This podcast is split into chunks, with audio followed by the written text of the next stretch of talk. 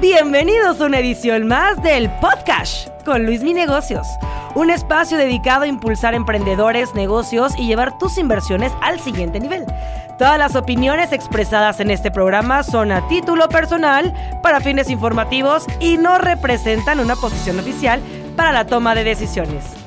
Hola, ¿qué tal? Y bienvenidos al canal de Luis Mi Negocios. Si no te has suscrito al canal, hazlo de una vez porque vas a encontrar excelente información en temas de educación financiera, finanzas, inversiones, negocios y muchas cosas más. Así que comenzamos. El día de hoy vamos a platicar de 5 mentiras sobre el dinero que posiblemente te hagan pobre. Pero lo que vamos a hacer hoy es platicar de estas 5 mentiras que generalmente la vemos mucho en nuestro día a día, en nuestras escuelas y en nuestro cotidiano. Entonces vamos a ir desmitificando estas cinco mentiras o mitos, como le quieras llamar, y aprender algo nuevo el día de hoy. Así que a darle. Primero, esto no es una mentira, pero es una introducción. Muchas veces el sistema educativo tradicional en México, en Estados Unidos, en prácticamente en todo el mundo, está diseñado para el sistema industrial. Esto fue a principios del siglo XX, cuando empezaron a crecer las fábricas, no solamente en Estados Unidos, sino en muchas partes del mundo. Se vio la necesidad de que necesitábamos obreros capacitados para satisfacer las demandas de la misma industria. Por ejemplo, que la gente use uniformes, que la gente entre a las 9 y salga a las 8 de la noche,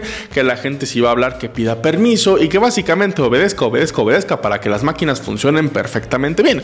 Razón por la cual enseñarte educación financiera pues prácticamente no importaba. De hecho, era mejor no enseñarte educación financiera. ¿Por qué razón? Porque pues si no sabes de educación financiera vas a vivir en un ciclo que este de alguna manera Robert Kiyosaki habla de él en su libro de padre rico, padre pobre, que le llama la carrera de la rata. Pero básicamente es un círculo, pues no sé si decirle vicioso o mal vicioso, pero es un círculo que es una espiral de deudas de nunca acabar. Si una persona contrae un crédito hipotecario, crédito de casa, crédito y crédito y crédito, pues básicamente vas a vivir para trabajar esos créditos y al final de cuentas, pues no vas a poder tú tener capital. Recordemos que capital es esa diferencia que existe entre tus ingresos y tus gastos. Entonces, si no tienes un ahorro, pues de alguna manera jamás vas a crecer financieramente hablando. Por eso es muy importante aprender de finanzas personales. Pero bueno, esta es la introducción. Así que empezamos con la primera mentira relacionada con el mundo del dinero que el tema de las finanzas y de las inversiones es un camino lineal. Si estudias tienes un futuro asegurado y esto ha cambiado demasiado también por temas de oferta y de demanda. A mediados del siglo XX, por ejemplo, había muy poquitos licenciados, muy pocos abogados, muy pocos médicos. Entonces, prácticamente con que tuvieras un título profesional era sinónimo de tener garantizada una vida económicamente hablando.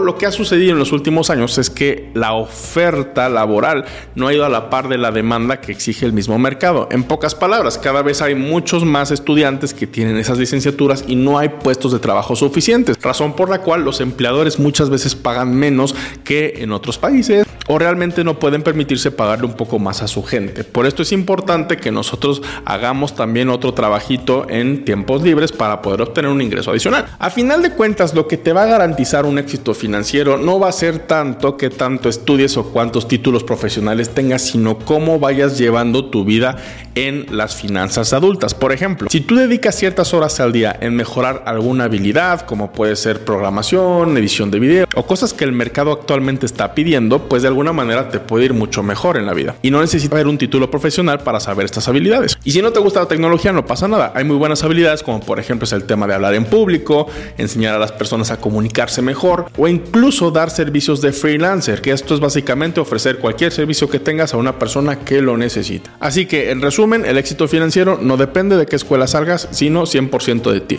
Habrá una escuela que a lo mejor dices, pues te da contactos y vale muchísimo más, pues bueno, si la quieres pagar, allá tú, pero no es determinante en el éxito de una u otra persona. Segunda mentira, ahorrar te hará rico. Yo en lo particular no he conocido a una sola persona que se haya rico ahorrando, pero sí rico invirtiendo. A final de cuentas, invertir es hacer más con tu dinero, es sacrificar ese dinero que tienes hoy para un bien en el futuro. Hay inversiones que obviamente te van a dar mucho más rendimiento, pero tú necesitas estar bien al pie del cañón para manejarla. Ejemplo, si te dedicas a la construcción de bienes raíces, si empiezas a emprender un negocio, una cafetería, una lavandería o cualquier otro negocio que tú te dediques Definitivamente te va a dar mucho más dinero que una inversión en CETES o en la bolsa de valores, pero va a requerir tu tiempo.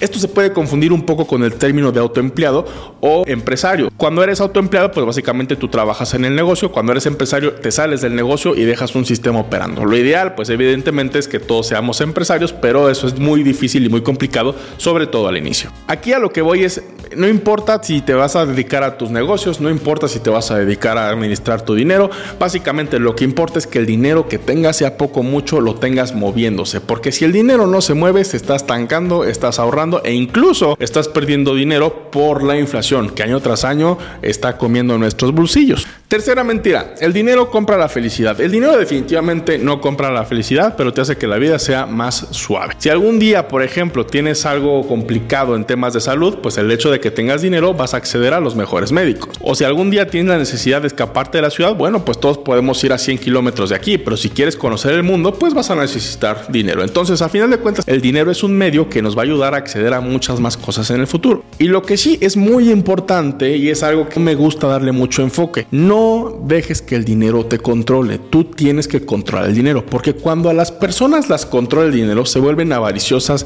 se vuelven personas muy feas y la mayoría de ellas acaban solas. Sus hijos básicamente ni los quieren, la esposa ya la divorciaron, ya van en el cuarto quinto matrimonio y ahí es donde entran los famosos sugar daddies, donde ves a la persona millonaria de 60 años con la de 25 años. ¿Qué tengo contra los sugar daddies? Absolutamente nada. Pero pues es una vida muy material y realmente de pocos valores. Y dudo que eso sea felicidad plena. A lo mejor es una felicidad, un instante muy temporal, pero dudo mucho que sean real, realmente felices. Cuarta mentira, estás destinado a un estilo de vida como tal. Aquí lo que yo creo es que primero tienes que creer, primero tienes que empezar creyendo de que un estilo de vida diferente es posible, porque muchas personas nos atoramos como de, híjole, nací en esta ciudad, nací en este pueblito y no puedo salir del pueblito, no puedo, no puedo y no puedo. El chiste es que no nos limitemos. ¿A qué voy con esto? A que tu pasado no necesariamente tiene que determinar tu futuro. Tú puedes ser un vehículo de cambio puede ser un agente de cambio dentro de tu familia. Por ejemplo, si tu abuelo fue empleado y tu papá empleado, tú puedes ser el emprendedor de la familia. Evidentemente y lógicamente, pues necesitas mucho estudio, mucho sacrificio.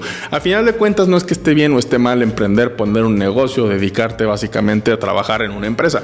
Lo que deberíamos de hacer es siempre ser el arquitecto y el guía de nuestras vidas. Y sobre todo, debes de creer que un cambio es posible, porque si tú no crees en ti, ¿quién lo va a hacer? Y cinco, confiar que el sistema en algún punto te hará rico por sí solo. Y esto definitivamente es una mentira y es un error. El sistema como tal te ofrece la cancha para que tú hagas lo que quieras hacer con tu dinero. Por ejemplo, si tú vives en un país como es el caso de México o Estados Unidos, pues obviamente tienes la posibilidad de acceder a medios donde puedes invertir tu dinero. Lamentablemente mucha gente no los conoce y por eso existen canales como el de Luis Mi Negocios, mismo que te agradezco que te hayas suscrito en el canal. O el mismo gobierno, pues a través de un sistema fiscal te permite crecer tu negocio. Por ejemplo, si tú empiezas con un negocio que va generando ventas y tú a esas ventas le empiezas a meter reinversión, le, le empiezas a meter gasto, pues tu negocio no va a pagar impuestos al principio. Por ejemplo, si tú ganaste 50 mil pesos y compraste una cámara de video para iniciar un canal de YouTube que te costó 50 mil pesos, pues no tuviste ganancia, entonces no vas a pagar impuestos. De hecho, ese es el sistema que existe actualmente en Norteamérica, en el cual las empresas crecen. Muchas veces hay empresas como Rappi o como Uber que los primeros años